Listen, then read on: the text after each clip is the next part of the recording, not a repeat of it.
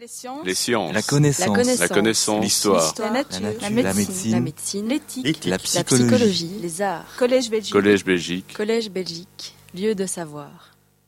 Comprendre l'hydrogène, c'est comprendre toute la physique, disait Victor Weisskopf. Alors, Victor Weisskopf, c'est un physicien très célèbre qui a été directeur du CERN de Genève pendant une dizaine d'années, après avoir contribué lui-même pas mal à la physique. Et donc, euh, il a été aussi impliqué dans des choses fondamentales qui concernent euh, l'hydrogène.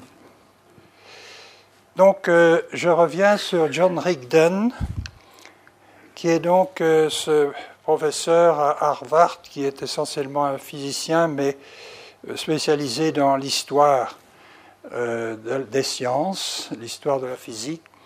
Et donc, dans ce livre-là, qui n'est pas très gros, 200 pages, il y a tout ce que vous avez toujours souhaité savoir sur l'hydrogène du point de vue de la physique. Mais il ne parle pas du tout de biologie, par exemple, et j'aimerais bien, euh, dans cet exposé, passer quelques minutes sur qu'est-ce que l'hydrogène fait en biologie.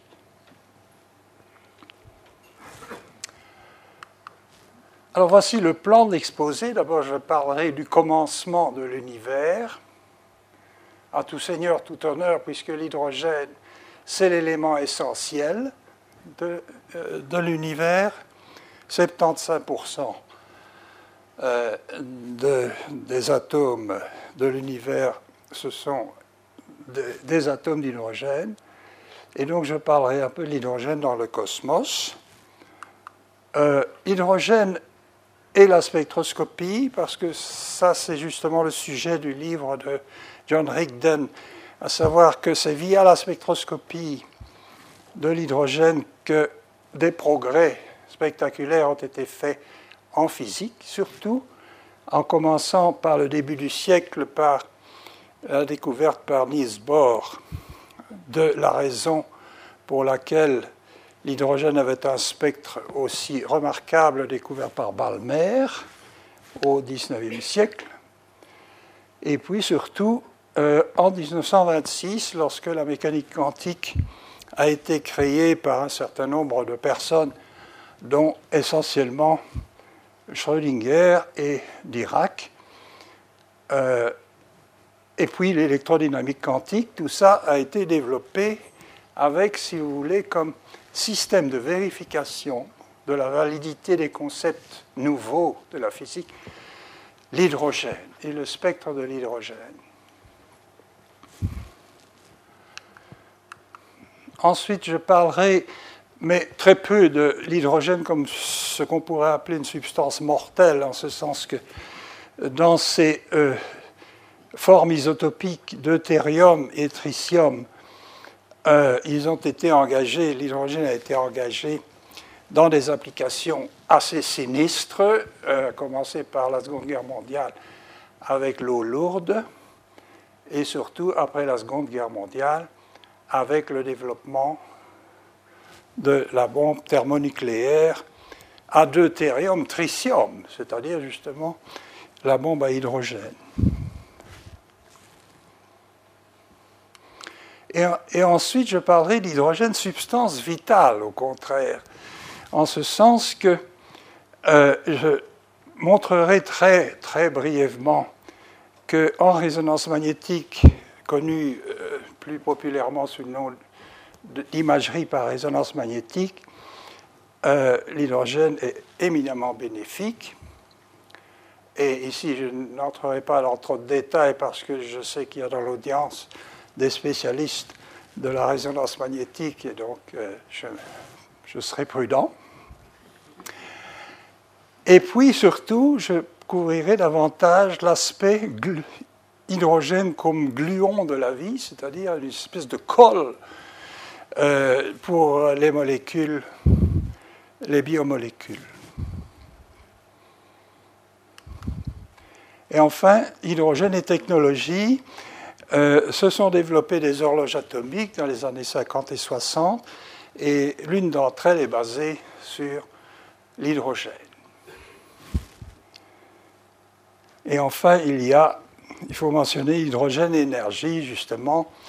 On parle beaucoup de moteurs à hydrogène. Et c'est une des applications possibles de l'avenir, parce qu'on ne le voit pas encore venir, euh, sauf pour les applications niches très particulières où on utilise l'hydrogène dans des cellules à combustible. Les prix Nobel de 2005 et 2006 ont été attribués spécifiquement pour des découvertes sur euh, la spectroscopie haute résolution de l'hydrogène. Donc voilà le plan. Et commençons par au commencement était le verbe. Donc euh, au commencement était le verbe. Donc euh, au commencement il y avait Dieu qui a donné le signal de départ. Et donc, il y a eu, selon les physiciens, le Big Bang. Car pour les physiciens, le commencement, c'est le Big Bang. Avant le Big Bang, il n'y avait rien. Il y avait Dieu. Et il y avait, selon les physiciens, le vide qui n'est pas vraiment vide. Le vide selon les physiciens, est le siège de fluctuation des champs préexistants et notamment des fluctuations des champs qui donnent lieu aux particules et aux antiparticules. Et ces fluctuations sont également, selon les physiciens, des fluctuations d'espace-temps, c'est-à-dire qu'il y a un vide dans lequel apparaissent des bulles d'espace-temps et certaines de ces bulles, ou une bulle en tout cas, a pu se développer de manière explosive et donner lieu au Big Bang.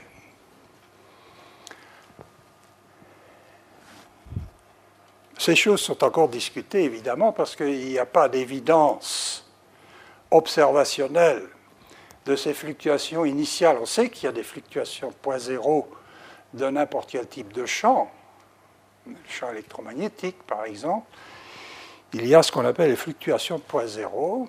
Est-ce qu'il y a des fluctuations aussi du champ des particules, mettons euh, des quarks? Peut-être, mais euh, il n'y a pas de données observationnelles directes de telles fluctuations euh, qui pourraient donner lieu éventuellement à, au Big Bang original. Donc, le statut de l'origine ou les fluctuations du vide n'est pas très différent du statut euh, de l'existence de Dieu. C'est-à-dire, on y croit ou on n'y croit pas. Il y a très peu d'évidence directe, expérimentale, au sens de la science empirique, ni de l'un ni de l'autre.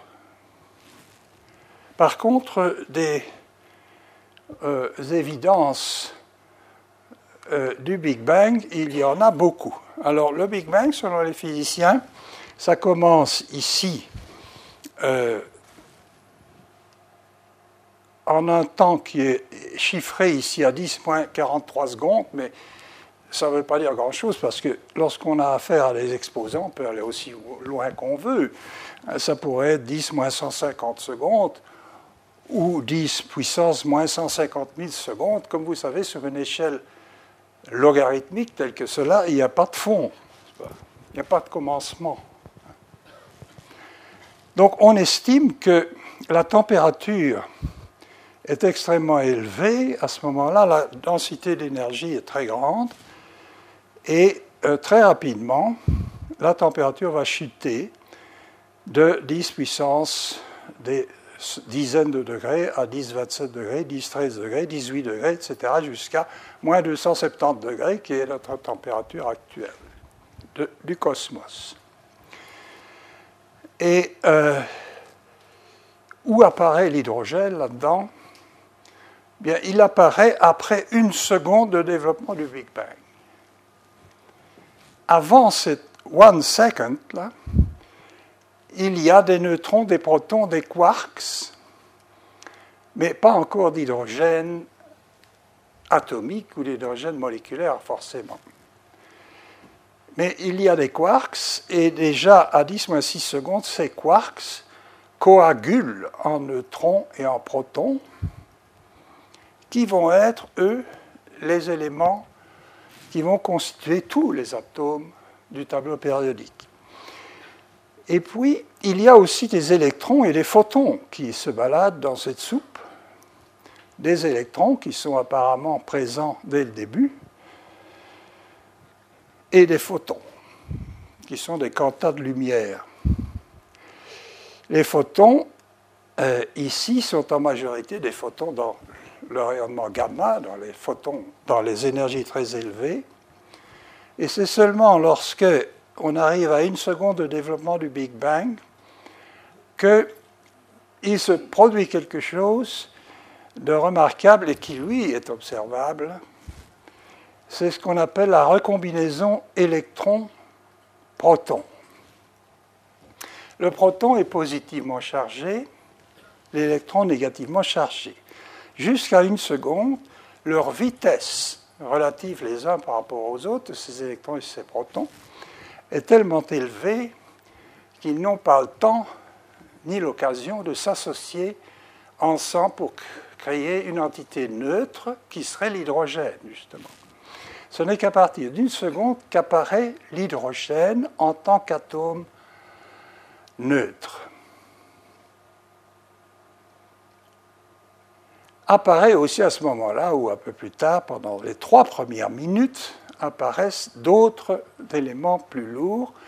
L'hydrogène, euh, non seulement l'hydrogène où il n'y a qu'un proton dans le noyau, mais apparaît l'hydrogène qu'on appelle le deutérium, il y a un proton et un neutron dans le noyau, ou bien dans euh, l'atome d'hélium où il y a deux protons et deux neutrons, ainsi de suite. Des trois premières minutes, la température dégringole, en ce sens que maintenant la température n'est plus suffisamment grande pour ioniser ces espèces neutres qui viennent d'apparaître. L'électron s'est lié à un proton, et l'énergie qu'il faudrait maintenant, l'énergie lumineuse pour libérer l'électron du proton, est devenue excessive, de l'ordre de 13,6 électronvolts, qui est une unité de mesure l'énergie de liaison de l'électron au proton. Et euh, à ce moment-ci, il n'y a plus assez d'énergie dans le rayonnement photonique, dans les photons, pour dissocier l'hydrogène, de l'atome d'hydrogène, dissocier l'électron du proton. Et donc, à ce moment-là, se passe quelque chose d'extraordinaire, en ce sens que tout le rayonnement visible et ultraviolet jusqu'à environ 13 électronvolts devient libre. C'est-à-dire qu'il n'est plus diffusé ni par les protons ni par les électrons, et ces photons visibles et, euh, disons, ultraviolets deviennent, sont émis dans l'univers et deviennent libres. Et au fur et à mesure où euh, la température va continuer de descendre dans l'expansion du cosmos, ces photons vont devenir de plus en plus faiblement énergétiquement, de plus en plus faibles, jusqu'à ce qu'on puisse observer ce qu'on appelle, aujourd'hui le background de rayonnement cosmique, cosmic euh, background radiation, qui est donc ce qu'on a découvert en 1965 de physiciens américains qui ont identifié l'existence de ce fossile de lumière émise au moment de la recombinaison entre les électrons et les protons. Donc euh, la première évidence solide, disons, visible et, mesurable de cette affaire du Big Bang, c'est le Cosmic Radiation Background, qui est donc le moment où cesse euh, la réionisation de l'atome d'hydrogène ou de l'atome d'hélium, et où donc le rayonnement peut se répandre dans l'univers tout entier en train de se répandre.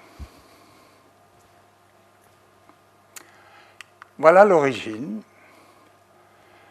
Alors, les, les évidences euh, principales du Big Bang sont donc de deux types. Il y a les évidences théoriques, n'est-ce pas celle de la théorie de la relativité générale d'Einstein, Friedman, et le maître Egamoff? Et notre compatriote le maître a été le premier à prédire qu'il pouvait y avoir un cosmos en expansion. 1927 déjà, il proposait cette solution des équations de la relativité générale d'Einstein, qui n'aimait pas ça d'ailleurs, puisqu'il avait, lui, euh, considéré l'idée comme farfelue. Selon lui, l'univers était stationnaire, ne pouvait ni euh, être en expansion ni être en contraction. Et donc, ça ne lui plaisait pas qu'on lui présente des solutions, dues à Friedman ou à Lemaître, d'un modèle donc, où l'univers est en expansion.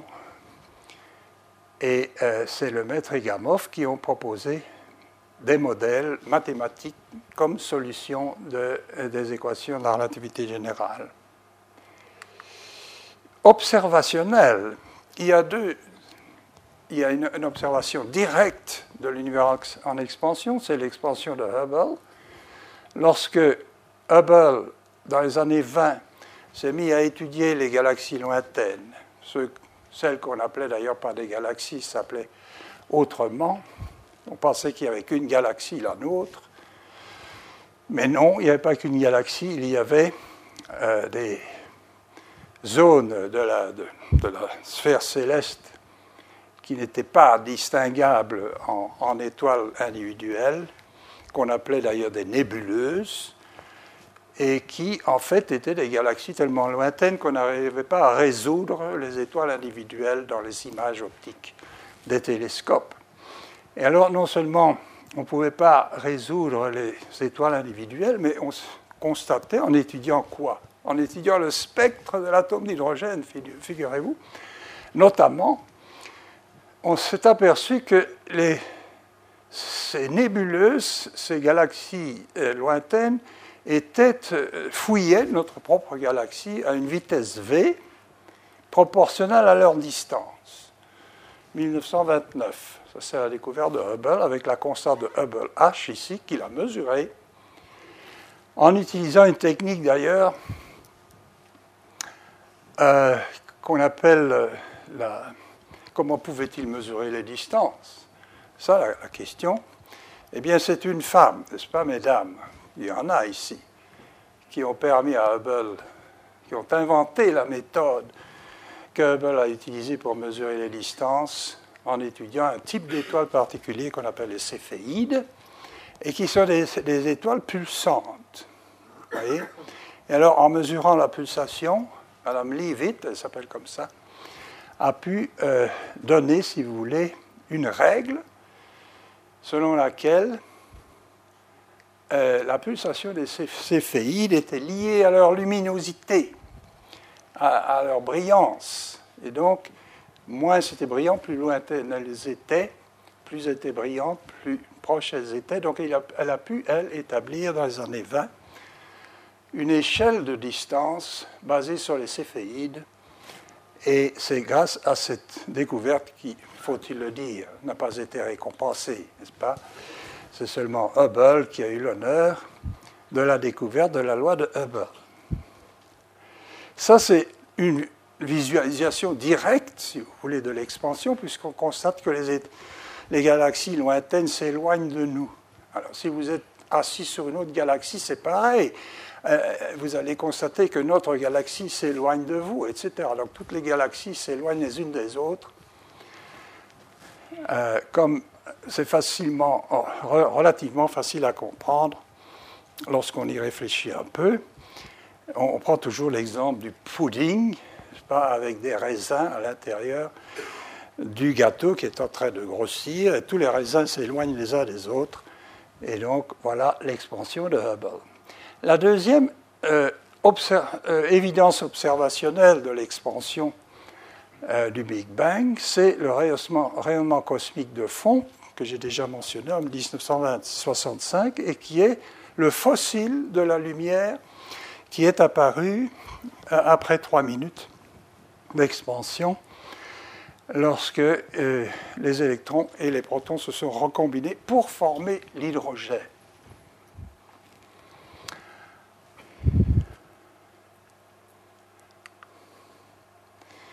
Alors, comment est-ce qu'on a pu observer ce rayonnement? Ben, Voici, en 1965, le système original, l'antenne originale de euh, Wilson et Penzias, euh, qui ont observé que du rayonnement micro-ondes, ça se passe dans le domaine des micro-ondes, euh, venait de toutes parts, dans toute la sphère céleste. Voici le plan galactique ici, et dans tout qu'on voit sur la tranche, naturellement, euh, comme nous sommes partis de cette tranche galactique. Et l'émission vient de toutes parts. C'est une émission, euh, donc microwaves, qui correspond à une température de l'ordre de 2,7 degrés lorsqu'on écrit simplement H nu, qui est l'énergie du photon, égale KT, où K est la constante de Boltzmann. Lorsqu'on fait ça, on constate que la température qui correspond à, au nu euh, observé par Penzias et Wilson, on peut en, conclure que la température actuelle du Cosmic Radiation Background est de l'ordre de 2,7 degrés Kelvin. Puis, un peu plus tard, un satellite spécialement dédicacé qui s'appelle COBE, Cosmic Background Explorer, a été lancé pour, si vous voulez, étudier les inhomogénéités euh, du rayonnement cosmique. Et voici une carte en couleur fausse qui donne en bleu des zones qui sont particulièrement émettrices de ce Cosmic Radiation Background, en rouge des zones moins, moins émettrices ou l'inverse. Excusez-moi, les régions bleues sont plus froides, les régions rouges et vertes sont plus chaudes. Et voici ici WMAP, qui est le Wilkinson Microwave Anisotropy Probe, qui est un autre, une autre sonde spatiale lancée en 2003 et qui, là, est beaucoup plus, mieux résolue spatialement, où on voit que la température, loin d'être uniforme que dans, dans l'observation originale, est en fait très inhomogène. Et ce qu'on voit là, les taches de différentes couleurs, ce sont des galaxies qui sont en train de se former après les trois minutes euh, de Big Bang, où la radiation Cosmic Radiation Background est enfin visible et nous arrive. Donc ceci a encore été euh, amélioré par euh, des observations plus récentes du satellite Planck notamment, et euh, permettent d'étudier quantitativement les distributions, les fluctuations de température associées à ce rayonnement de fond. Et alors, toute la théorie du Big Bang est en fait basée sur ces observations de fluctuations de température, et il y a différents modèles, différents modèles qui collent plus ou moins bien avec euh, le, la réalité observationnelle. Mais nous sommes déjà à plus de trois minutes de temps du Big Bang. Donc, ce qui est passé avant trois minutes, on n'a pratiquement pas d'observation directe, observationnelle telle que celle-là. On dépend entièrement des modèles théoriques du cosmos. Ce qui est formidable, n'est-ce pas Parce que quand vous réfléchissez bien, au XIXe siècle, on n'avait aucune de ces idées-là, aucune de ces idées-là sur l'organisation du cosmos. Et les idées qu'on a maintenant sont basées sur ces considérations-là, qui toutes dépendent de l'hydrogène, finalement. Parce que l'expansion de Hubble, par exemple, dépend de la spectroscopie de l'hydrogène et d'autres éléments, comme je vais peut-être vous le montrer dans la suite. Alors, voici les éléments, voici leur abondance relative dans l'univers et voici leur origine. L'hydrogène et le deutérium, bon, si on, compte qu'il y a 10 000 atomes d'hydrogène, alors il y a 1,6 atomes de deutérium. C'est à peu près ça le rapport euh, de l'univers, dans l'univers, et ce deutérium, cet hydrogène apparaissent après quelques minutes du Big Bang. La théorie de cela est due à Alpha et Gamow, 1948. Alors, l'hélium, là-dedans, c'est l'élément suivant dans le tableau périodique. Lui, il est à raison de 1000 atomes pour 10 000 atomes d'hydrogène. Ça veut dire 10% de l'univers est constitué d'hélium, dans les étoiles, par exemple. Alors, ce n'est pas. L'hélium, c'est aussi produit dans le Big Bang, mais en quantité, euh, en quantité moindre. Et une autre source d'hélium, c'est les étoiles elles-mêmes, parce qu'après tout, l'hélium, qu'est-ce qu'elles, les étoiles, que font-elles? Elles transforment l'hydrogène en hélium. C'est pour ça qu'elles nous envoient de la lumière. Donc, du nouvel hélium non cosmique est créé dans les étoiles. Et à ce jour, il y a environ 10% d'hélium pour 90% euh, d'hydrogène. Et l'oxygène, celui que nous respirons, c'est seulement 6 atomes sur 10 000 atomes d'hydrogène.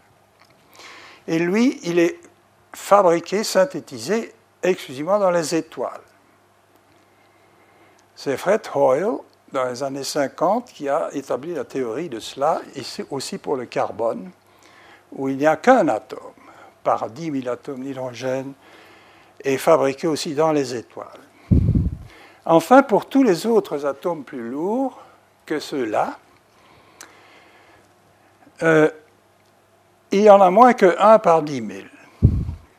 Alors s'il s'agit des éléments plus légers que le fer, ils sont synthétisés dans les étoiles.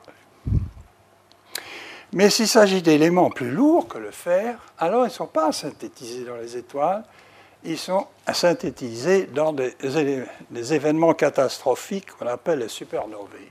Ce sont les étoiles qui explosent et où la température redevient tellement élevée que euh, les noyaux, au lieu de, euh, au lieu de voler en morceaux, peuvent fusionner et donner lieu à des atomes plus lourds comme l'or, par exemple, euh, qui est si rare et qui sont donc fabriqués dans ces étoiles en explosion. Tout ça est parfaitement compris, n'est-ce pas? Je n'invente rien ici. Alors je vous rappelle pour la suite comment est organisé un atome ou un noyau d'atome? Un noyau d'atome comporte Z protons. Z, c'est le numéro euh, de l'atome Z, voyez, dans le tableau périodique. C'est un nombre entier qui va de 1 à 92 pour les éléments naturels. 1 pour l'hydrogène, 2 pour l'hélium, 3 pour le lithium, etc. 6 pour le carbone, 7 pour l'azote, 8 pour l'oxygène, et ainsi de suite. Cette connaissance du nombre entier de ce que veut dire ce nombre entier z remonte à 1913, donc début du siècle passé. Et ce qui fait que l'atome est plus lourd que z, c'est le nombre de neutrons que contient son noyau. Le nombre de neutrons, de sorte que la somme, c'est aussi un nombre entier, la somme z plus n, c'est ce qui s'appelle le nombre de masse ou encore le nombre, oui, le nombre de masses. Il mesure approximativement la masse en unité de la masse d'hydrogène. Bon, j'aurais besoin, dans la suite, pas beaucoup, parce que je ne parlerai pas d'autre chose que de l'hydrogène, donc le deutérium et le tritium. Donc dans le deutérium, vous avez Z égale 1 et N égale 1. Dans le tritium, vous avez Z égale 1, N égale 2.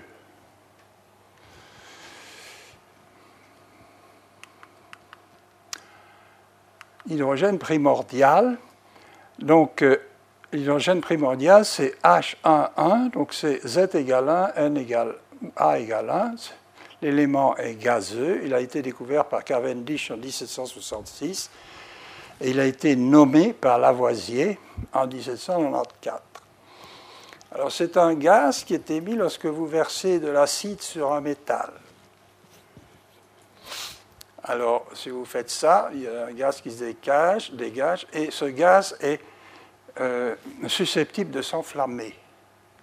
Et lorsqu'il s'enflamme, ça veut dire que ce gaz hydrogène, dégagé par euh, la réaction de l'acide sur le métal, c'est de l'hydrogène et il s'allie à l'oxygène de l'air pour s'enflammer. C'est ce qui s'est passé, n'est-ce pas, je ne sais plus en quelle année, lorsque le Hindenburg, le ballon à hydrogène, euh, en 1936, s'est enflammé à New York, dans lequel une, deux, trois douzaines de personnes ont péri. Parce que l'hydrogène étant très léger, on s'en servait pour des raisons économiques plutôt que l'hélium, qui, lui, ne créait aucun danger, mais était beaucoup plus cher et d'autre part était moins efficace pour l'application de ballons dirigeables que l'hydrogène. L'hydrogène a encore servi à la Seconde Guerre mondiale lorsque les Anglais envoyaient des ballons à hydrogène dans, euh, euh, autour de leurs côtes de manière à suspendre des treillis, etc., des câbles où les avions allemands euh, venaient s'empêtrer. C'est une arme de guerre, n'est-ce pas, de l'hydrogène utilisée il n'y a pas si longtemps encore pendant la Seconde Guerre mondiale, mais du point de vue commercial, on peut utiliser depuis lors de ballons dirigeables à hydrogène. C'est trop dangereux. Alors, en ce qui concerne Cavendish, donc, euh, lui, il a simplement découvert qu'il y avait un gaz qui s'enflammait, mais c'est Lavoisier qui appelait ça hydrogène, parce que ça veut dire la génération d'eau. Hydro pour l'eau, gène pour génération. Donc. Et c'est Lavoisier qui aurait mieux fait de se taire, si je puis dire, parce qu'on lui a coupé la gorge, ce qu'il en savait trop. Après la, euh, la Révolution française, Lavoisier, qui était un homme important au point de vue politique, euh, au point de vue, euh, c'était un aristocrate, etc. Il a passé l'arme à gauche à la guillotine parce qu'il était impliqué dans des affaires politiques, mais c'était un chimiste d'un renom extraordinaire. Et euh, il n'a pas survécu, sauf son nom ici. Évidemment, les chimistes connaissent Lavoisier euh, inside out, si je puis dire, c'est-à-dire qu'il a beaucoup contribué à la chimie naissante du, 19, du 18e siècle et du 19e siècle, mais il n'a pas survécu à ses idées et à son statut à l'époque qui ne convenait pas à la Révolution et au régime de la terreur. Chaque régime, n'est-ce pas, a sa terreur. Hein, il faut... Alors, les isotopes. Il y a donc le deutérium qui est noté, euh, notation nucléaire sous la forme H12. Ça veut dire donc euh, masse atomique 2 et euh, Z égale 1. Et celui-là aussi est primordial. Il est primordial, donc il a été fabriqué avec le Big Bang. Il a été découvert, lui, par Harold Urey, 1932. Harold Urey était euh, un membre associé de la classe des sciences, notre classe des sciences, qui comportait d'ailleurs aussi Schrödinger et des gens de, de ce calibre-là. Donc vous pouvez être fiers, chers collègues, d'être membre de la classe des sciences. Parce qu'il y avait dans les années 40, 50 et 60, des gens de cette éminence-là. Je sais cela parce que j'ai rédigé la note biographique de M. Huré quand je suis arrivé moi-même à la classe des sciences, parce que sa notice biographie, biographique était là depuis 30 ans en attente que quelqu'un veuille bien rédiger la notice biographique de M. Huré, ce qui est tombé sur moi. Mais c'est intéressant parce qu'on apprend toutes sortes de physique en faisant cela. Alors je vais vous dire dans un moment comment Urey a fait pour découvrir l'isotope deutérium. Le tritium, lui, est artificiel, il n'est pas primordial, tout simplement parce que il est radioactif. Le tritium, le deutérium est stable.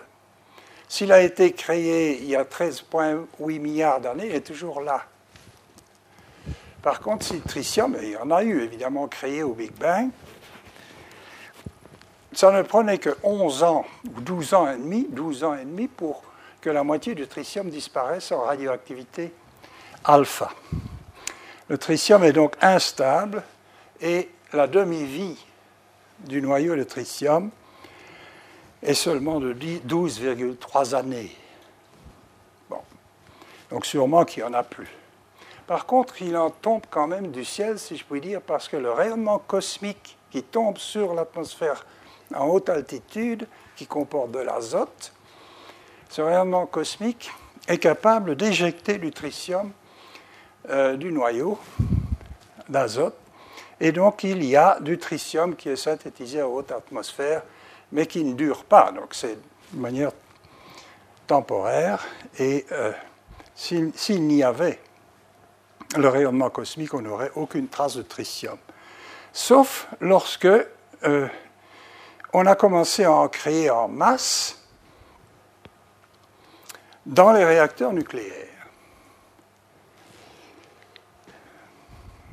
Par réaction nucléaire. Le premier à faire ça, c'est Rutherford, puis alors Cockcroft, Lawrence, Alvarez, Libby ont utilisé des accélérateurs de particules, en fait des accélérateurs de protons, pour bombarder d'autres noyaux et synthétiser ainsi le tritium.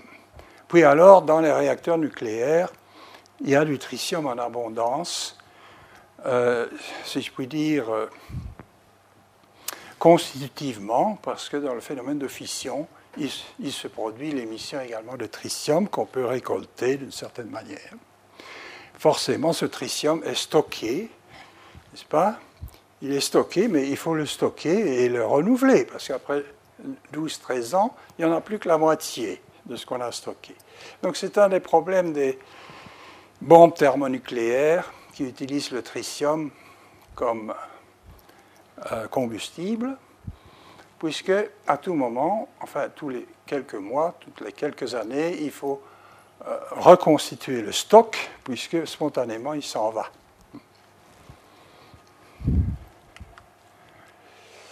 Bon, voilà pour l'origine de l'hydrogène. Maintenant, un peu de physique. Hydrogène et spectroscopie. Parce qu'après tout, on, sait beaucoup de choses sur l'hydrogène, comme disait Weisskopf, mais on le sait via la spectroscopie. La spectroscopie est une technique d'analyse qu'ont inventé des chimistes et des physiciens au XIXe siècle. Et euh,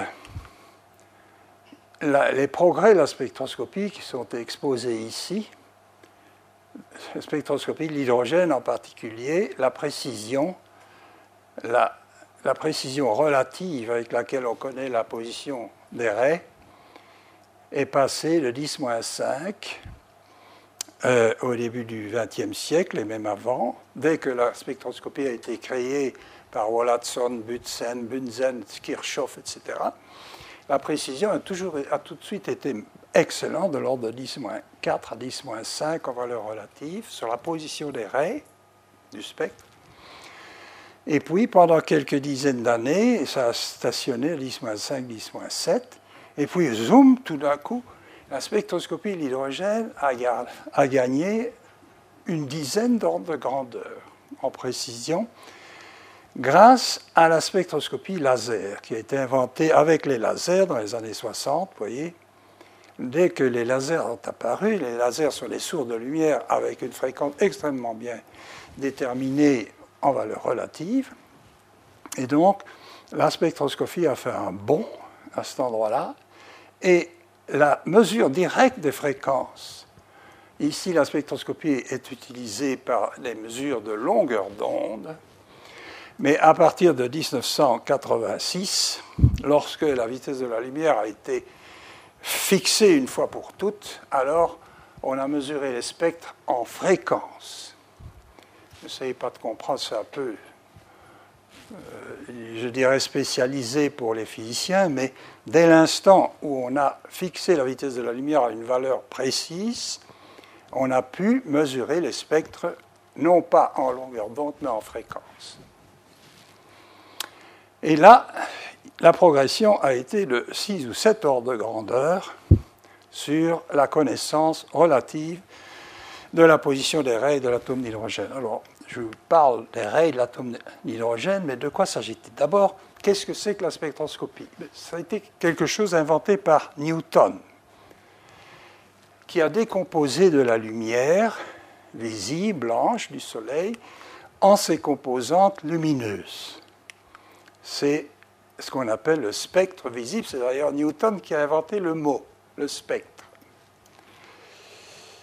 Et donc il y a du, depuis le rouge jusqu'au bleu, visible, puis il y a l'infrarouge en dessous et l'ultraviolet euh, à plus haute fréquence. Et donc il y a un continuum là pour de la lumière blanche. Mais Wollaston, a, a, découvert au début du XIXe siècle que ce n'est pas simplement un continuum, la lumière blanche du Soleil, c'est un continuum qui va du bleu vers le rouge, mais il y a des raies noires dedans, il y a des, des raies d'absorption. Et c'est alors Fraunhofer et Bunsen qui ont découvert, qui ont transformer cette constatation en moyen analytique pour dire mais qu'est-ce qui provoque ces raies noires d'absorption? Dans ce cas-ci, c'est le sodium et ici le doublé, ici ce qu'on appelle les spectroscopistes, les chimistes reconnaîtront, c'est la raie D du sodium qui est dédoublée. Et comment est-ce qu'on obtient ça? Il suffit de faire cette expérience du prisme de Newton euh, au voisinage d'un bec bunzen, et sur la flamme, vous saupoudrez du sel de cuisine, NaCl. Si vous faites ça en rentrant chez vous, saupoudrez NaCl sur une flamme, vous avez une belle lumière jaune qui émane, c'est cette raie-là que vous voyez. La lumière jaune, c'est dans le jaune, n'est-ce pas? C'est le, le, sodium qui absorbe ou qui émet cette lumière particulière. Alors cette observation-là est due donc toujours au XIXe siècle par Fraunhofer et Bunsen, mais tout de suite, la spectroscopie est alors utilisée comme moyen analytique, parce que le potassium, par exemple, va donner aussi une double raie, mais ce n'est pas là, il sera ailleurs dans le spectre. Ou le calcium va donner aussi des raies, mais ailleurs. Mais ce qui est fantastique, c'est que chaque élément du tableau périodique a son propre spectre. Une espèce, si vous voulez, pour chaque élément, de code barre pour l'élément. Alors c'est formidable pour les chimistes et les physiciens, parce qu'on peut alors déterminer qu'est-ce qu'il y a dans un échantillon simplement en regardant le spectre d'émission ou d'absorption de la substance.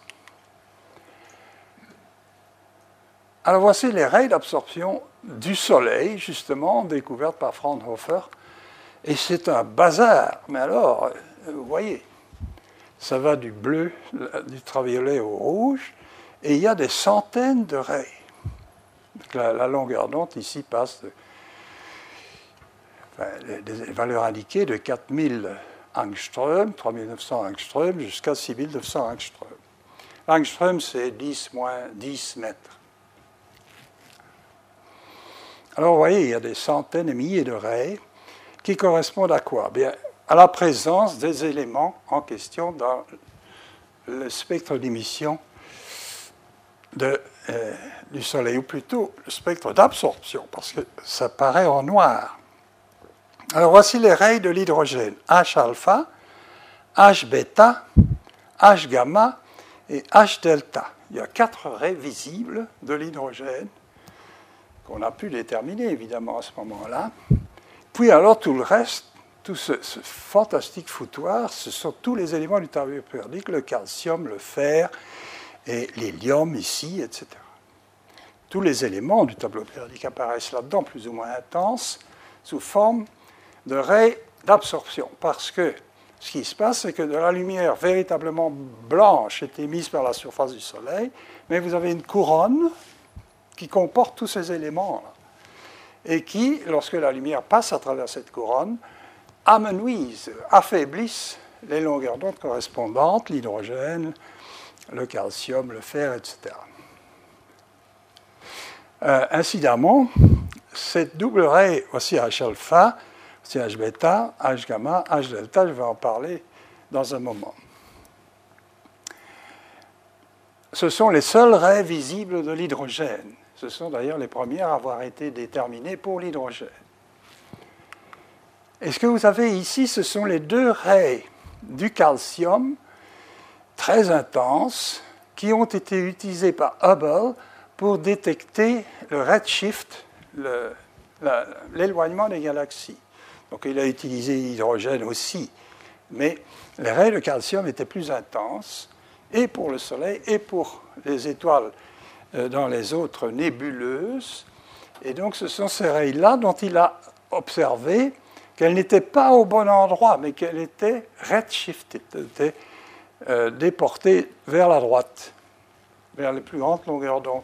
Et il a pu en déterminer, oui, le, déportement de ces raies vers la droite est proportionnel à la vitesse d'éloignement, d'où la constante de Hubble.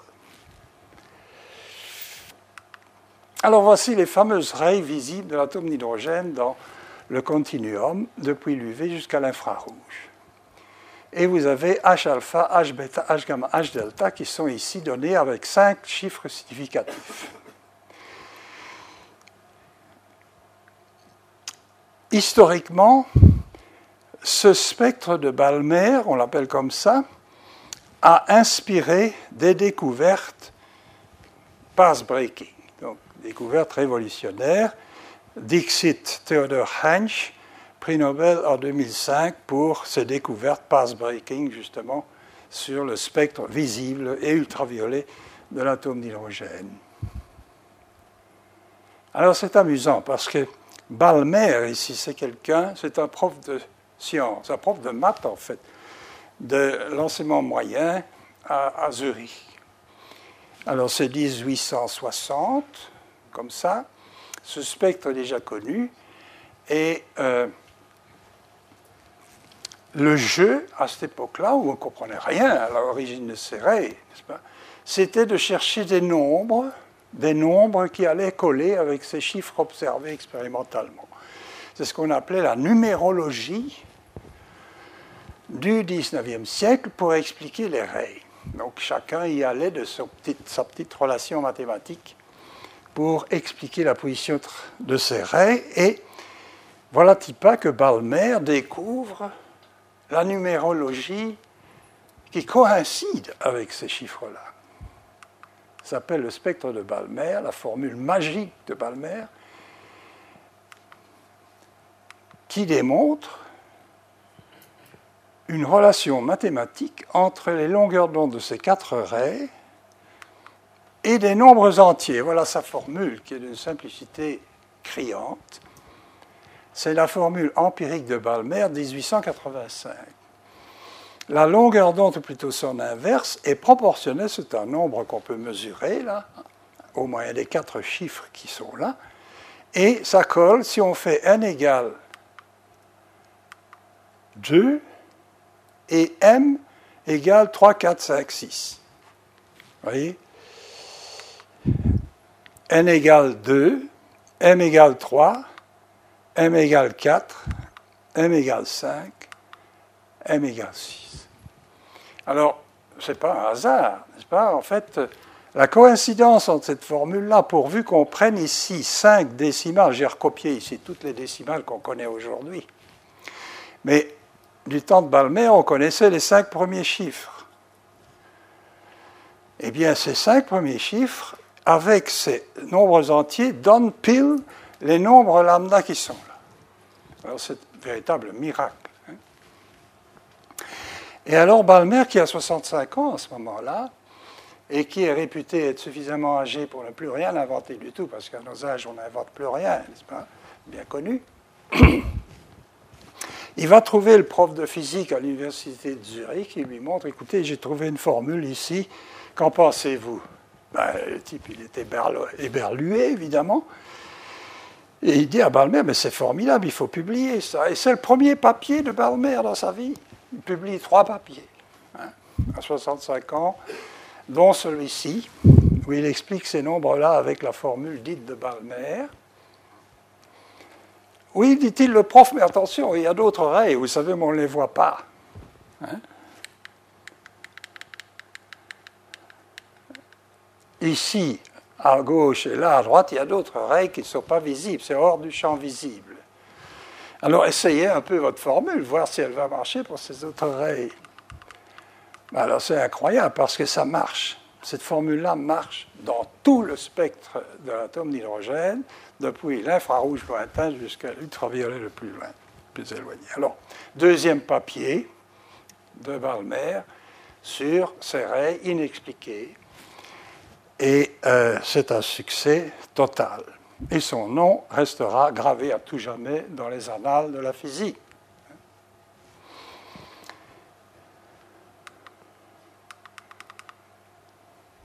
La formule prédit d'autres raies UV et infrarouges qui avaient été observées par les spectroscopistes mais inexpliquées.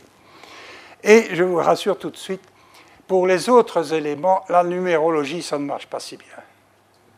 Ce n'est que pour l'atome d'hydrogène que la numérologie spectrale, quel beau nom, la numérologie spectrale, on croirait, n'est-ce pas, qu'on a affaire à, je sais pas, à l'astrologie, la numérologie spectrale euh, explique quantitativement, avec cinq chiffres significatifs, euh, le spectre de Balmer.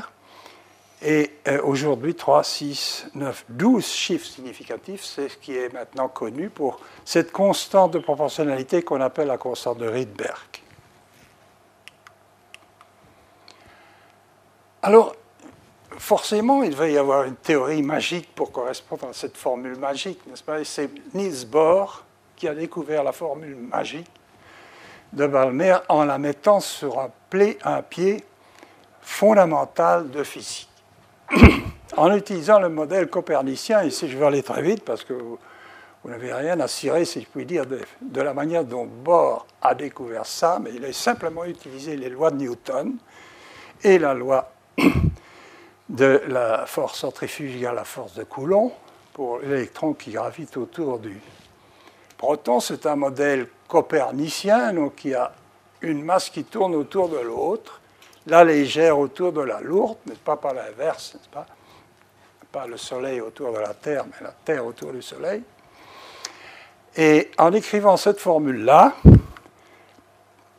et en calculant l'énergie totale classique, qui est l'énergie cinétique plus l'énergie potentielle, j'en passe, pas pour ne pas vous embêter, mais jusque-là, tout est classique, hein, il n'y a rien de nouveau dans tout ça. Hein. Newton aurait déjà pu écrire ça, non pas Newton, mais Newton et Cavendish qui avaient découvert euh, la loi de Coulomb, Coulomb, la loi de Coulomb, la loi de Cavendish, euh, auraient pu écrire ça 100 ans plus tôt. Mais ce que Bohr écrit, c'est une espèce de décret. Moi, Bohr, je décrète que la numérologie de Balmer provient d'une quantification du moment angulaire, qui est le produit rayon fois la, masse fois la vitesse de l'électron. Je dis que ce produit-là, RP, position fois l'impulsion, c'est un nombre entier de fois une nouvelle constante physique fondamentale inventée par Planck en 1900. Bon, alors, je ne vais pas entrer dans les détails. Je suis en train d'écrire des choses là-dessus, si ça vous intéresse plus tard. Si j'ai le courage de terminer l'affaire, euh, vous lirez les détails. Mais c'est un décret, c'est-à-dire que euh, Bohr, en quelque sorte, ordonne, un peu comme les décrets de, de Trump pour le moment, ordonne que le moment angulaire est quantifié en nombre entier de fois la constante de Planck divisée par 2pi. Et alors, il en déduit que l'énergie totale est elle-même quantifiée, puisque, n'est-ce pas, le rayon, d'une certaine manière, là-dedans est quantifié, la vitesse aussi. Donc, il, déduit que les énergies possibles de l'électron euh, gravitant autour du proton, c'est une constante divisée par n carré, de sorte que si vous faites la différence entre deux niveaux, vous obtenez euh, la fameuse formule de Balmer-Bohr, 1 sur lambda l'inverse de la longueur d'onde, c'est une constante, fois 1 sur m carré moins 1 sur m carré. C'est absolument miraculeux. C'est ce qui est miraculeux, c'est pas tellement qu'il retrouve la formule numérologique de Balmer, mais c'est qu'il dit Ah oui, mais cette constante R, c'est pas n'importe quoi, c'est une constante qui est le produit de la masse de l'électron fois la quatrième puissance de l'électron, de la charge de l'électron, divisé par 4pi, divisé par la vitesse de la lumière, multiplié par la constante de Planck au cube.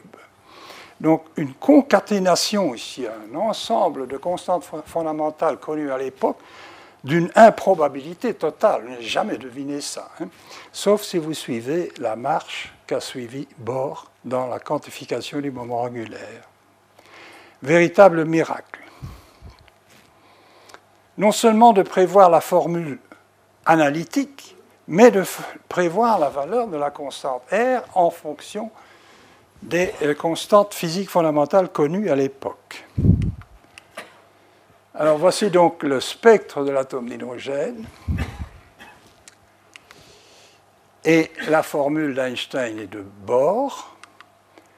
Donc les transitions H alpha, H bêta, H gamma, H delta, qui sont toutes dans le visible, partout de n égale 2 vers n, m égale 3, 4 ou 5. Et ça correspond donc à ces transitions dans le, visible. Oui, il y a des transitions ultraviolettes qui sont aussi expliquées par la formule de Balmer avec la même constante de Rydberg, s'il vous plaît. Il hein. ne faut pas changer la constante. Il y a des valeurs infrarouges ici, lorsque les niveaux se tassent dans l'infrarouge. Tout ça est expliqué par la seule formule de, Bohr et de Balmer avec la même constante R. C'est le début de la mécanique quantique auquel nous assistons ici. Il ne, faudra que 13 ans supplémentaires pour que, allant de Bohr en 1913 à 1926 avec Schrödinger et Dirac, pour retrouver ces transitions à partir d'une théorie fondamentale qui n'est pas simplement un décret. Le décret de Bohr, c'est purement empirique, ou semi-empirique si vous voulez. Il n'a aucune justification pour faire ça, sauf son pif, son pifomètre en quelque sorte. Mais c'est seulement Schrödinger et, et d'autres euh, mécaniciens quantiques qui vont asseoir la théorie quantique sur une base fondamentale. Alors, il est toujours intéressant de savoir ce qu'Einstein en pense. Hein. Euh, on lui dit, euh, vous savez, euh, que pensez-vous de la théorie de Bohr 1913 Et il dit, réponse, oh, c'est intéressant, mais il paraît qu'elle ne marche pas pour l'hélium plus. Alors qu'est-ce que c'est que cette histoire?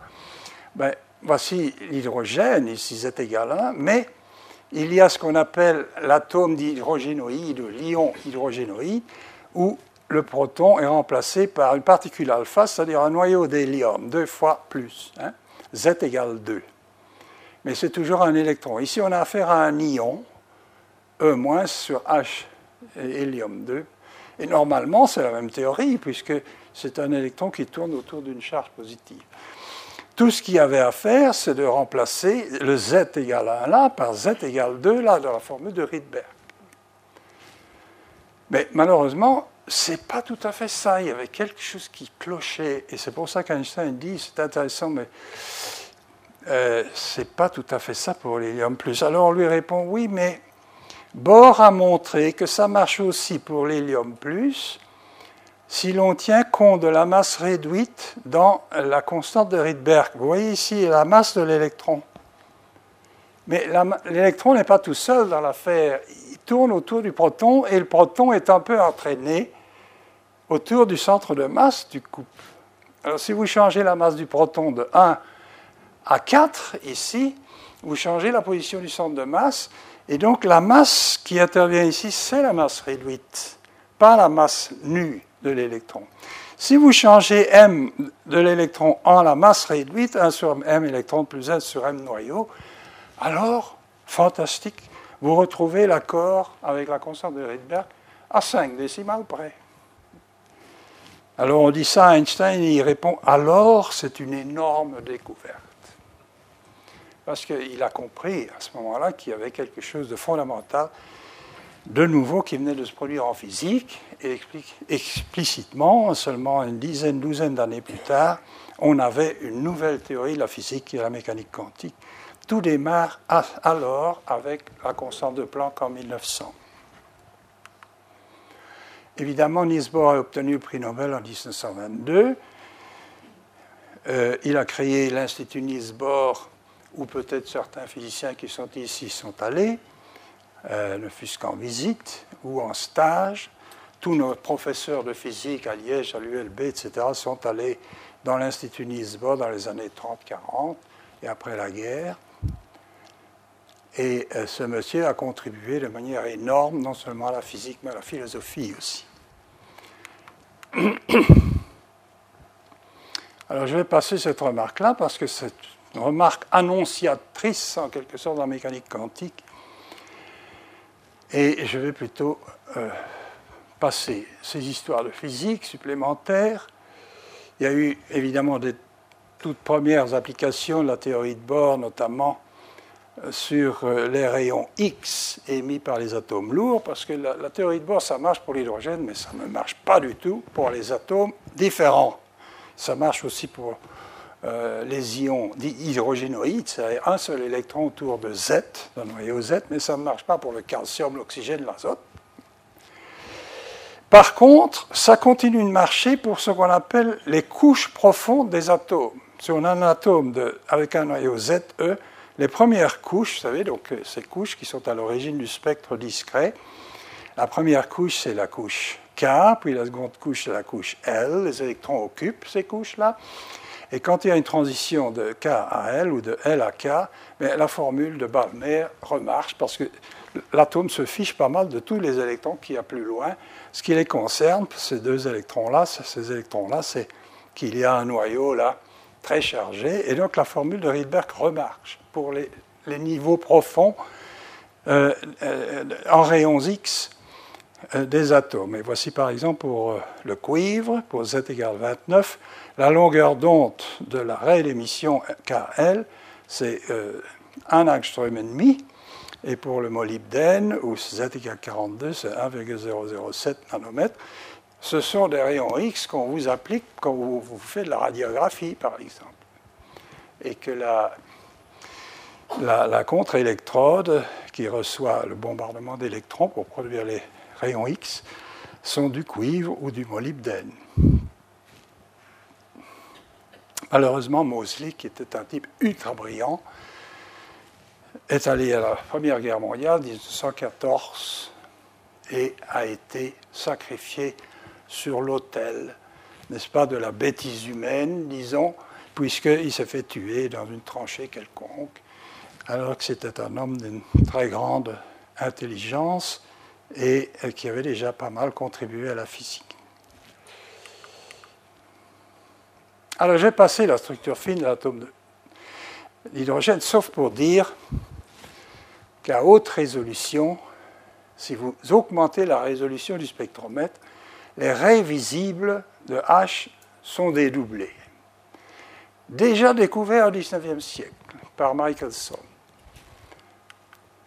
Donc ce n'est pas des raies simples, c'est des raies doubles. Alors ça ne va pas, parce que dans la théorie de Bohr, les orbites sont circulaires seulement et il n'y a pas moyen d'avoir deux nombres quantiques pour chaque niveau. Il n'y a qu'un nombre quantique, c'est le nombre n, hein, qui spécifie l'énergie du niveau n. Tous ces niveaux sont simples, non dédoublés, alors qu'est-ce qui se passe?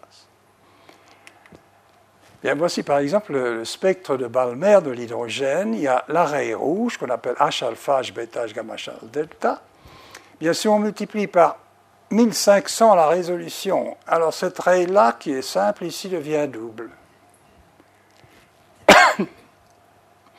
Et alors, un peu plus tard, euh, Theodor Heinz, qui a eu le prix Nobel en 2005 pour ses contributions sur la détermination en ultra haute résolution de l'atome d'hydrogène, a déterminé ce genre de spectre-ci où non seulement le dédoublement apparaît, mais même l'arrêt ici satellite est elle-même multiple. Donc c'est beaucoup plus compliqué que Bohr ne croyait.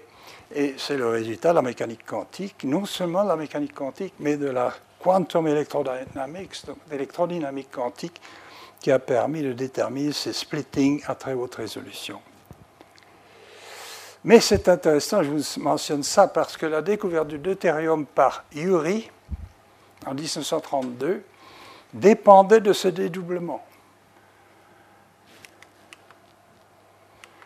Donc, euh, c'est ce qu'on appelle la structure fine de l'atome d'hydrogène. Donc, voici dans le modèle de Bohr, n égale 1, n égale 2, n égale 3.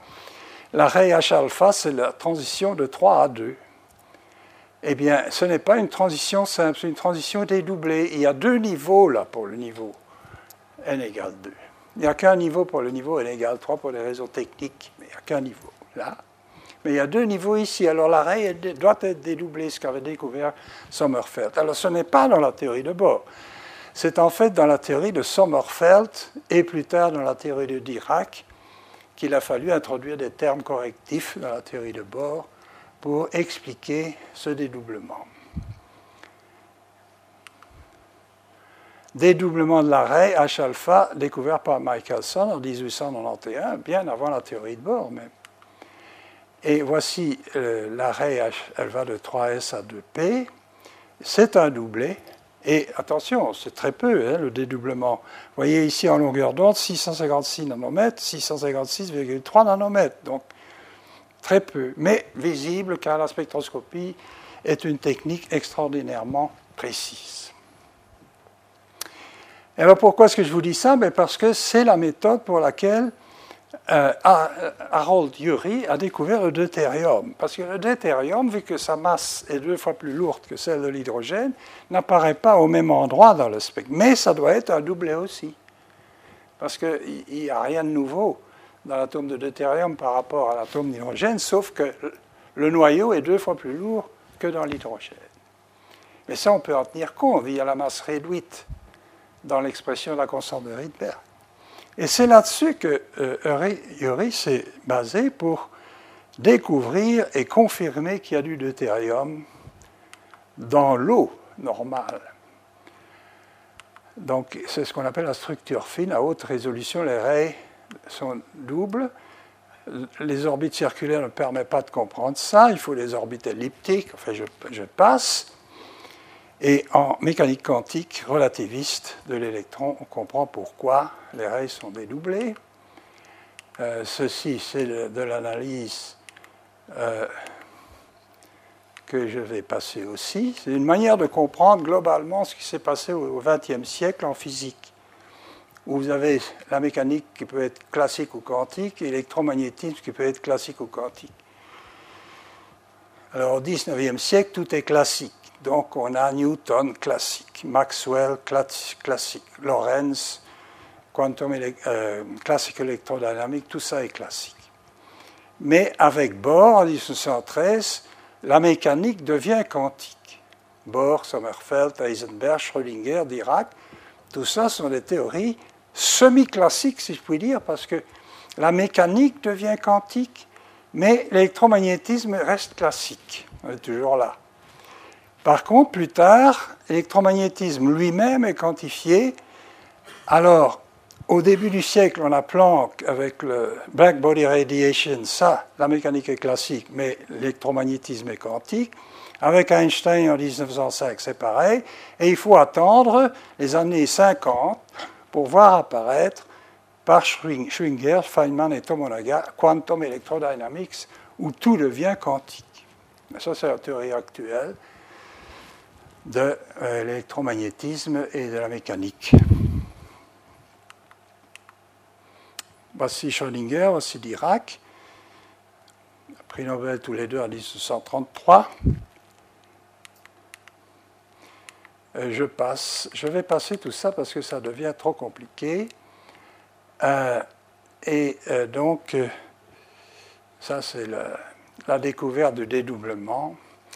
Euh, excusez-moi, c'est la, découverte d'une autre amélioration du spectre d'hydrogène qui s'appelle le LAM shift et qui a donné lui aussi au, prix Nobel en 1955. Vous voyez, l'affaire n'est pas terminée avec Bohr, ni avec Schrödinger, ni avec. avec euh, la, la, physique continue après la Seconde Guerre mondiale à faire des progrès basé sur l'étude à structure de plus en plus fine de l'atome d'hydrogène. Et donc, Tomonaga, Schwinger et Feynman y mettent le point final à l'électrodynamique quantique de l'atome d'hydrogène.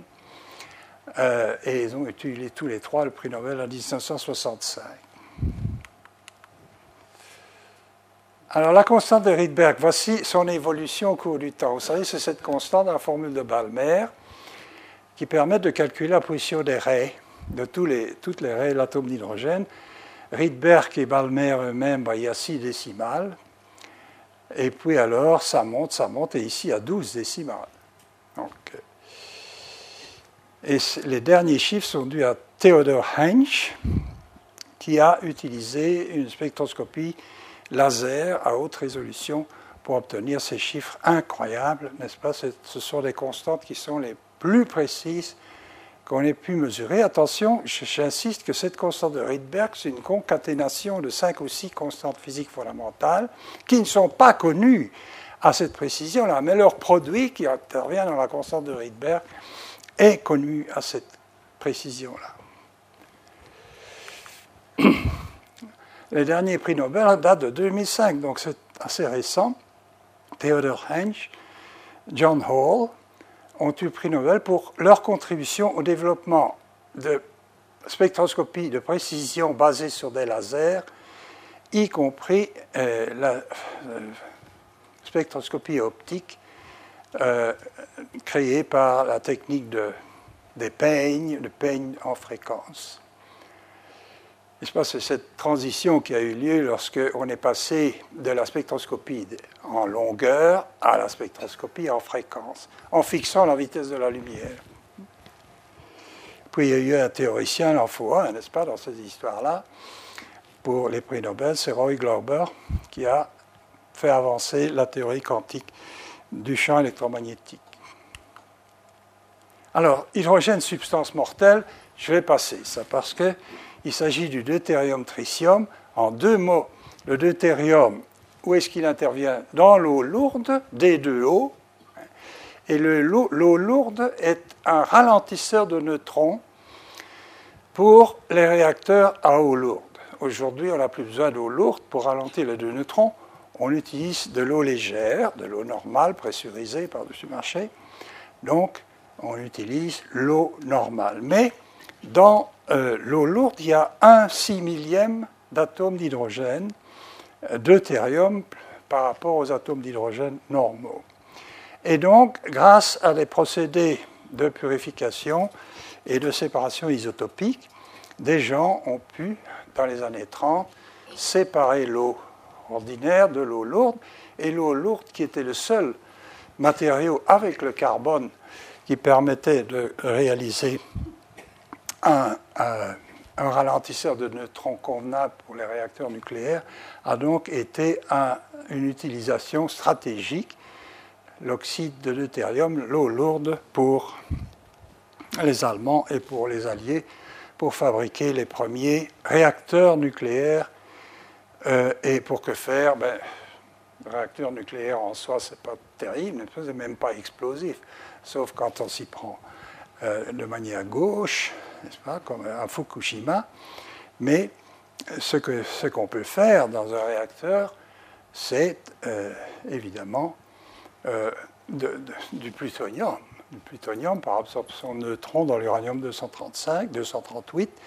Et donc, on fabrique, si vous voulez, une nouvelle substance, le plutonium 239, qui lui est tout aussi fissile que l'uranium. Donc, c'est là que le deutérium intervient comme matériau stratégique. Quant au tritium et le deutérium lui-même, c'est les deux formes isotopiques de l'hydrogène qui sont utilisées dans la bombe thermonucléaire qu'ont inventé et les Américains et les Soviétiques à peu près simultanément en 1953. On fait exploser la première fois, bien que ces principes étaient connus déjà avant la Seconde Guerre mondiale, puisque Hans Bethe, un théoricien allemand qui s'est enfoui avait déjà établi la théorie de la fusion thermonucléaire et l'origine de la lumière émise par les étoiles.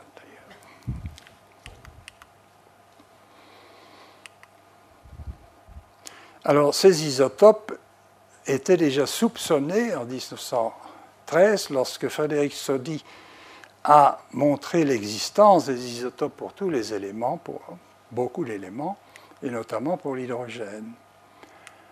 Et Harold Thury, je l'ai déjà dit, a découvert l'hydrogène lourd, c'est-à-dire le deutérium, euh, qui est là à raison d'un six millième dans l'eau ordinaire, grâce à la spectroscopie et au dédoublement de l'arrêt H-alpha, euh, qui euh, non seulement apparaît ailleurs dans le spectre du deutérium, mais est dédoublé, tout comme H. Donc c'est une forme isotopique. Je passe, j'ai déjà mentionné ça, ça, c'est l'article, un tableau qui est tiré de la, du discours Nobel d'Harold Theory en 1935. Il a découvert en 1932, il a eu le prix Nobel en 1935, c'était un des premiers prix Nobel les plus rapides dans l'histoire des, prix Nobel. Et voilà les quatre raies, H alpha, H bêta, H gamma et delta, pour hydrogène, pour le deutérium. Pour le tritium aussi, il a mesuré aussi les, les raies du tritium et les différences attendues, calculées et observées. Et comme vous voyez, ça marche très bien. La fusion et la fission, je n'en parle pas. Je vais maintenant vous parler un peu de l'hydrogène et la vie. Alors l'hydrogène, substance vitale, elle apparaît dans deux, euh, euh, dans deux applications importantes. C'est euh, l'imagerie par résonance magnétique du proton, d'une part, et d'autre part, dans cette espèce de colle universelle que constitue la liaison hydrogène pour les biomolécules. Alors, pour euh, ce qui concerne la résonance magnétique nucléaire et donc l'imagerie par résonance magnétique, la découverte séminale, si je puis dire, intervient en 1922 dans une expérience célèbre que les physiciens connaissent sous la forme expérience de Stern-Garlache, et pour laquelle Stern a obtenu le prix Nobel en 1943, pas Gerlach, parce que Gerlach était en Allemagne et Hitler avait interdit les prix Nobel aux Allemands, c'est pas comme vous savez. Et donc Stern a obtenu le prix Nobel en 1943 pour cette expérience de Stern-Gerlach. Et qu'est-ce qu'il y invente là? Il y invente euh, une méthode, la méthode du faisceau moléculaire pour la mesure du magnétisme des atomes. Et je n'ai pas rentré dans les détails ici parce que j'en ai parlé dans une autre conférence que j'avais faite sur la nature, sur une passion pour la mesure du temps. Et en fait, ce que Stern découvre, c'est que l'électron euh, est une particule quantique qui peut avoir deux spins, un spin orienté vers le haut ou un spin orienté vers le bas. Et c'est le début de l'affaire de, la, de la physique du spin des particules élémentaires. Mais bon, ça c'est intéressant, mais ce qui est plus intéressant, c'est la découverte par euh, Otto Stern, voici Otto Stern, c'est la découverte de son étudiant euh, Isidore Rabi. En 1937, il a été étudié la méthode de, Stern euh, à je ne sais plus où, à, à, Francfort, je pense. Et en 1937, il décide de mesurer les propriétés magnétiques de l'hydrogène, c'est-à-dire du proton et de l'électron. Et alors, il invente une méthode très spéciale que j'ai expliquée euh, en son temps, euh, mais ce qu'il fait, c'est découvrir que non seulement l'électron a un spin, mais le proton a un spin aussi. Le proton a un spin, donc une rotation propre, si je puis dire. Et c'est la découverte de la résonance magnétique, la résonance magnétique nucléaire, donc du noyau d'hydrogène. Isidore Rabi. Alors, euh, c'est ici qu'il y a des spécialistes comme euh, mon confrère et voisin euh, estimé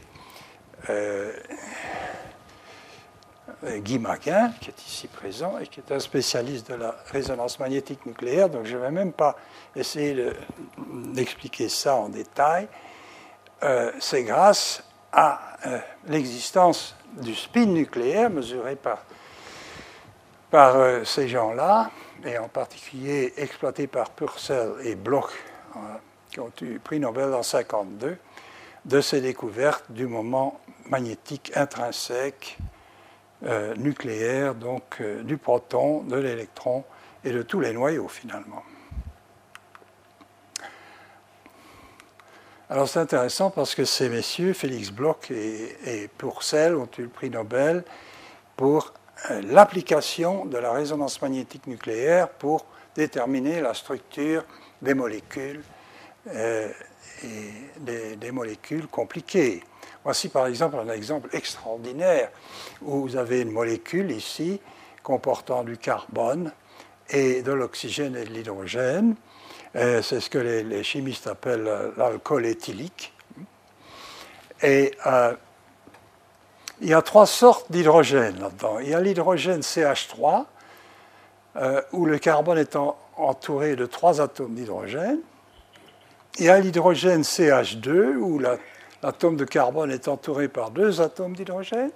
Et il y a l'atome hydrogène tout seul avec l'oxygène ici. Donc il y a un hydrogène triplet, si vous voulez, un doublet et un singulet. Et alors les trois raies apparaissent à des endroits différents en fonction du champ magnétique euh, qu'on utilise dans la résonance magnétique nucléaire. N'est-ce pas fantastique? Parce que ça permet justement de déterminer est-ce que ceci est un carbone CH3, est-ce que ça c'est un carbone CH2, etc., dans d'autres molécules plus compliquées. Donc ça c'est la base, la base historique, si vous voulez, de la résonance magnétique nucléaire appliquée à des molécules complexes comme ceci.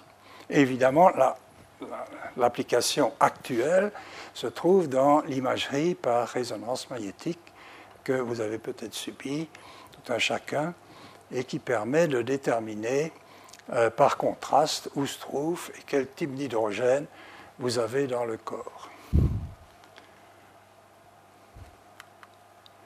Une machine Emery les euh, deux personnes qui ont eu le prix Nobel pour l'invention de la résonance magnétique, euh, de l'imagerie par résonance magnétique, prix Nobel de médecine en 2003.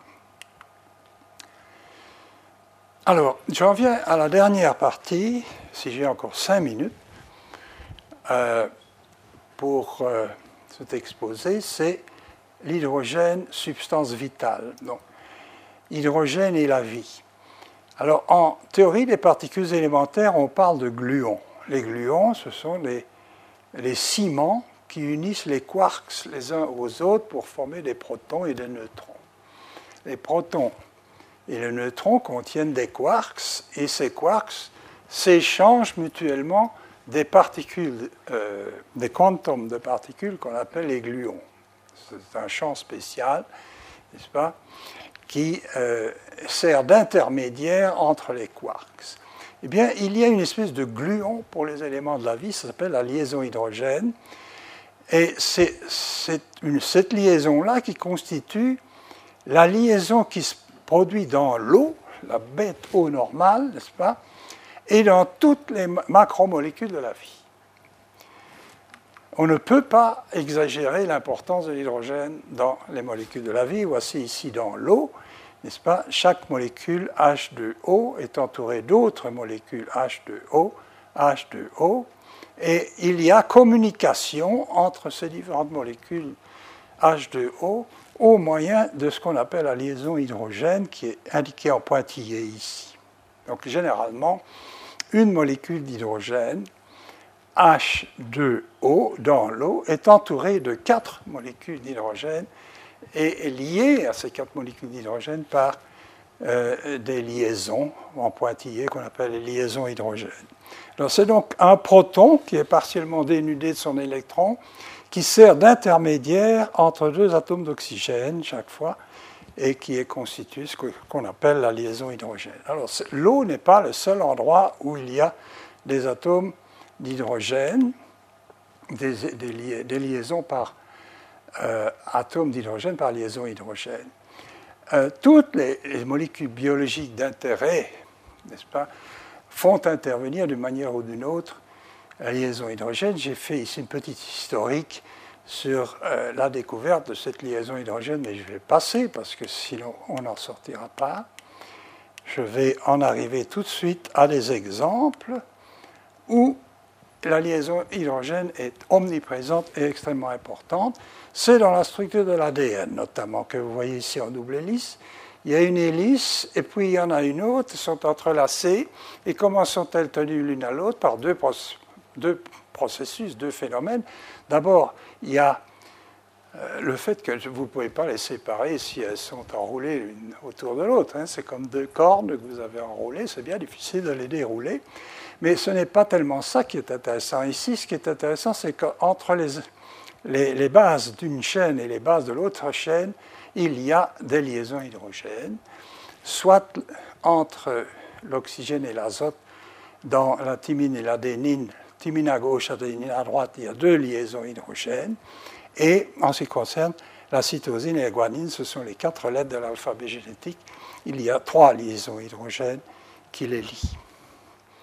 Donc quand vous chauffez euh, de l'ADN, comme par exemple en PCR, ce qui se passe, c'est qu'il y a une hélice qui se sépare de l'autre, et ce que vous faites, c'est casser les liaisons hydrogènes.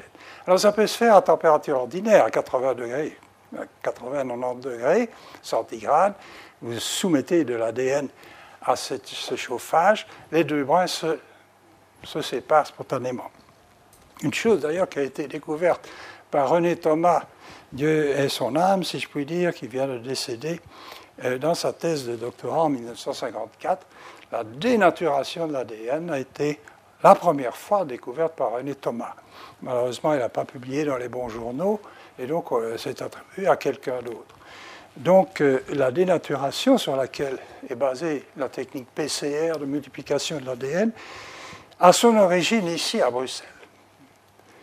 Et c'est ce, phénomène-là qui est interrompu, la liaison hydrogène, lorsque on élève la température euh, aux environs de 80 degrés centigrades. Mais l'ADN n'est pas le seul endroit où il y a de la liaison hydrogène. Il y a de la liaison hydrogène partout. Dans l'ADN, dans l'ARN, c'est une molécule d'ARN qui est ici dessinée schématiquement. Il y a aussi il y a un seul brin ici, mais il est replié de manière à établir des liaisons hydrogènes dans tous les brins, dans toutes les parties de la molécule.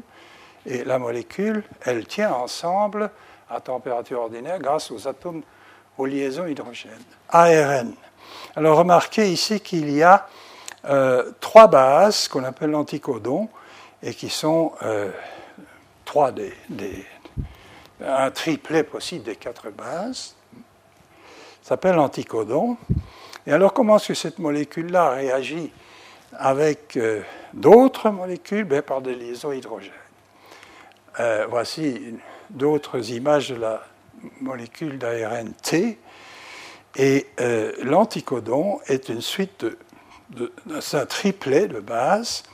Et ce triplet de base est ce qui va se lier à l'ARN messager dans le ribosome. Le ribosome, on en voit ici ces petites taches noires en microscopie électronique, sont en train de synthétiser des protéines et chaque ribosome est l'hôte de deux molécules bio, euh, biomolécules géantes.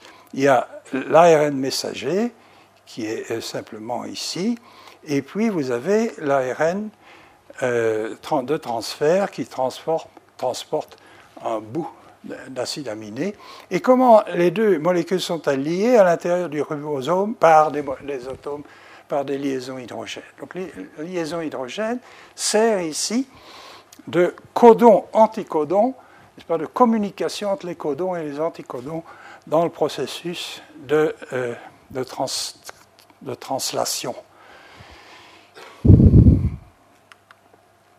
Il y a aussi de l'atome d'hydrogène dans les protéines. Ici, euh, l'hélice alpha de Pauling, où les, liaisons hydrogènes stabilisent la structure en hélice de l'hélice alpha de Pauling. C'est d'ailleurs comme ça que Pauling a découvert l'importance de la liaison hydrogène en biologie.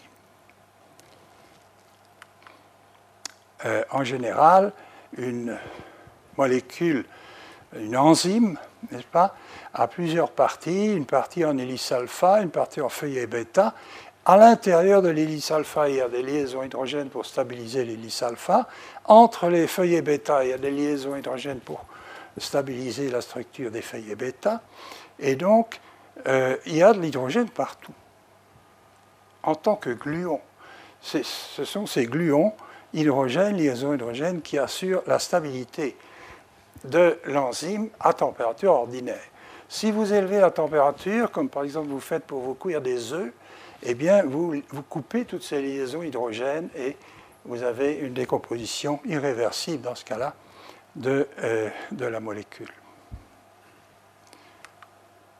Alors, est-ce que c'est important l'hydrogène, la liaison hydrogène dans la nature? Mais c'est éminemment important. La cellulose, qui est peut-être, euh, euh, qui est certainement la macromolécule la plus abondante dans la biosphère, n'est-ce pas? Et euh, c'est un ensemble de liaisons hydrogènes entre des molécules de glucose. Et ça représente plus de 50% de la biomasse, la cellulose. C'est ce qui se trouve essentiellement le glucose, liaison hydrogène, dans par exemple euh, les cellules des végétaux. La quantité synthétisée par les végétaux est estimée de 50 à 100 milliards de tonnes par an.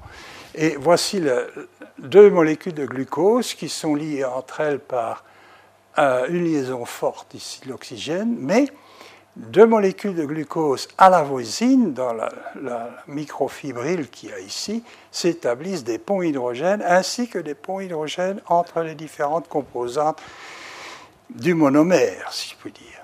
Alors, il y a tellement de liaisons hydrogènes là-dedans que finalement le bois est un des matériaux les plus résistants au monde, alors que, n'est-ce pas, il comporte des liaisons hydrogènes, qui est seulement une liaison de force intermédiaire entre la force covalente et la force de Van der Waals. Mais ce qui se passe ici, c'est la coopérativité des liaisons hydrogènes qui assure la solidité macroscopique du matériau. Enfin, il y a un dernier chapitre, mais je vais l'abandonner, c'est hydrogène et technologie. Hydrogène et l'horloge atomique. Il y a une horloge atomique que le programme Galileo, qui va bientôt remplacer vos GPS dans vos automobiles, est basé essentiellement sur des horloges atomiques à hydrogène, exploitant la structure hyper fine de l'état fondamental de l'atome d'hydrogène, c'est-à-dire quelque chose qui a été découvert il y a 50 ans environ. Et avec ça, euh, je vous remercie parce que nous sommes arrivés plus ou moins à la fin de cet exposé, au moins et même à la fin du temps qui nous est imparti, sauf pour une question ou deux si vous en avez. Merci beaucoup.